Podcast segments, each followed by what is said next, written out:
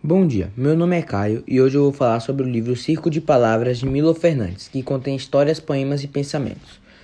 Uma história que eu me interessei e que eu gostei muito foi a do rato que tinha medo. Nela conta a história de um rato que possuía um medo grande de gato, que não era muito diferente dos mesmos da sua espécie. Em um dia ele se encontrou com o mágico e conversando, o mágico foi e o transformou no que ele era apavorado, numa, num gato. Daí em diante, ele passou a perseguir todos os outros ratos, mas depois adquiriu um medo horrível de cães.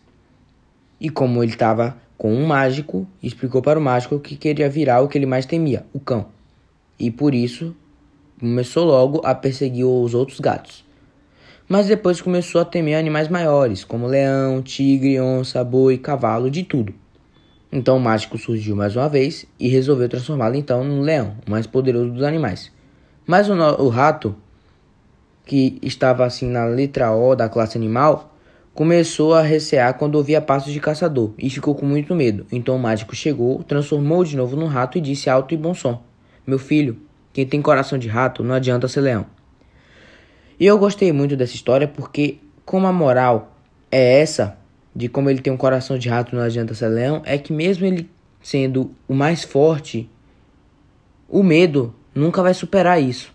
Então eu gostei muito dessa história por isso.